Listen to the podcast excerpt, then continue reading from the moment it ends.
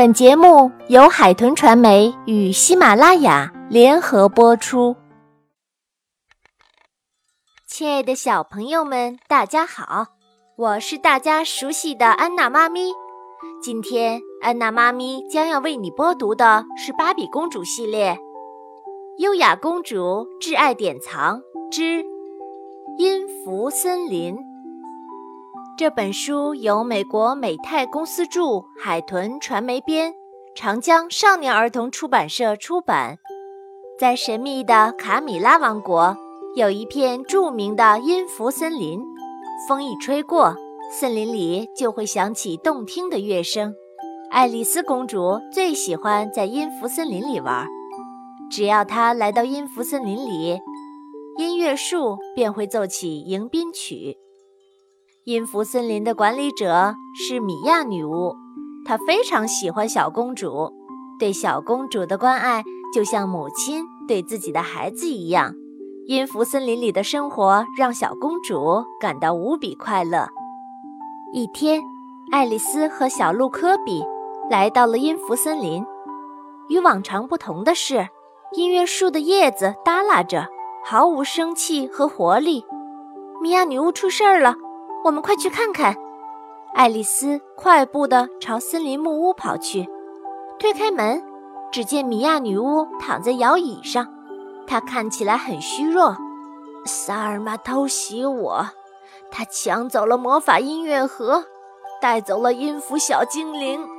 米娅女巫对爱丽丝说：“每一棵音乐树都住着一个音符小精灵。”如果七天内音符小精灵没有回到音乐树，音符森林就会变成一片沙地。萨尔玛女巫曾和米娅一起管理音符森林，米娅做了很多善事，被国王封为大女巫。萨尔玛不服气，就离开了音符森林。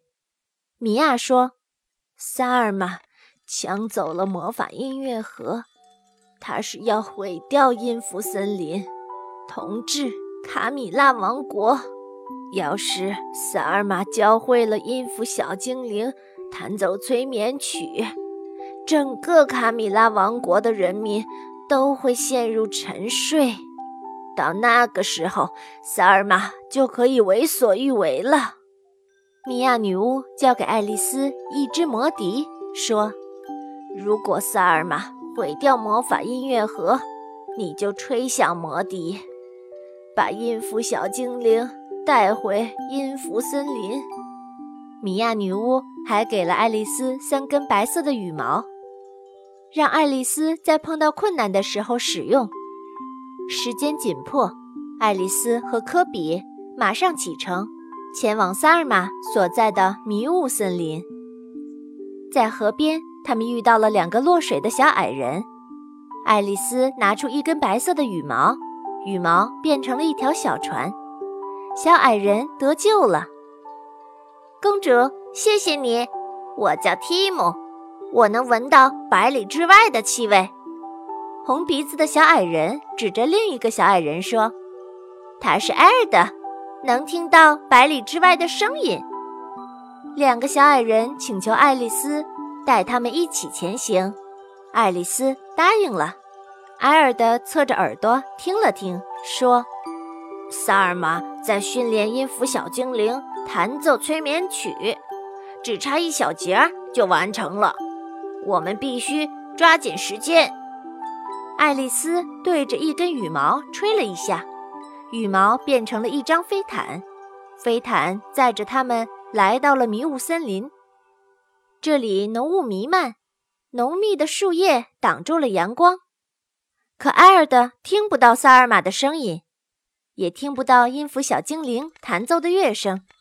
这时候，一阵风吹来，提姆吸了吸鼻子，对爱丽丝说：“我闻到风中有迷迭香的香味，会不会是萨尔玛？”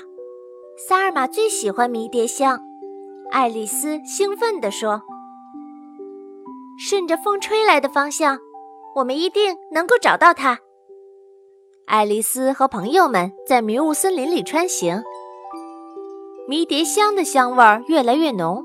远远的，爱丽丝看到了建在大树上的房子，那一定是萨尔玛的住处了。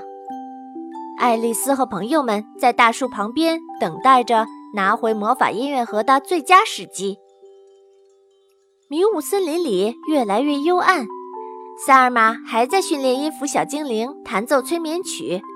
只听他愤怒地吼道：“你们这群笨蛋，这么简单的曲子练了三天都学不会！”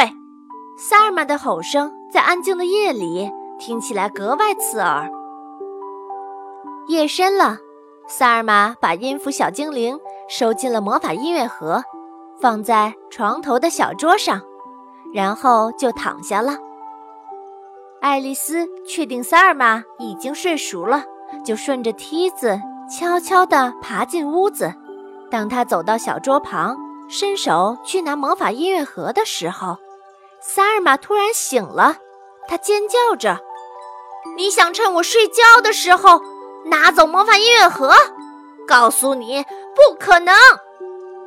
爱丽丝规劝萨尔玛，她说：“把魔法音乐盒给我，你可以回到音符森林，和米娅女巫一起管理音符森林。”可萨尔玛根本不听，他打开魔法音乐盒，只要我念动咒语，魔法音乐盒就会化为烟雾，音符小精灵。就永远无法回到音符森林了。音符小精灵吓得满屋子乱飞。眼看规劝不奏效，爱丽丝扑过去，想把魔法音乐盒夺回来。提姆和阿尔德也顺着梯子爬了进来，他们抓住窗帘，挡到了阿尔玛的身旁，想夺回魔法音乐盒。萨尔玛念起咒语，魔法音乐盒化为了烟雾。迷雾森林也燃起了熊熊大火。提姆和阿尔德从窗口跳出去，落到了科比的背上。爱丽丝也赶紧从屋子里逃了出去。爱丽丝拿出第三根白色羽毛，轻轻一吹，羽毛变成了一朵泡泡云。爱丽丝吹响魔笛，和朋友们坐上泡泡云。魔笛召唤音符小精灵。跟随在爱丽丝的身后，再见，萨尔玛。爱丽丝和朋友们朝火海挥手。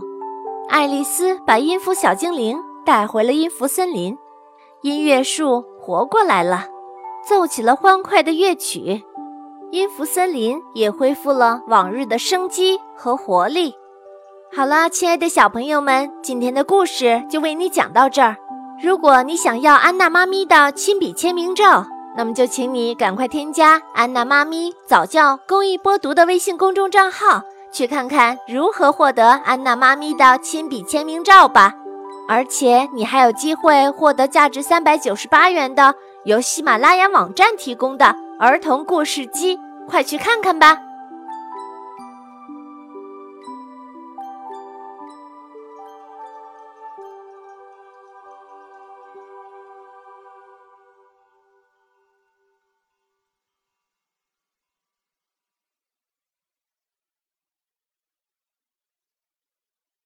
本节目由安娜妈咪教育公益电台出品，感谢您的收听。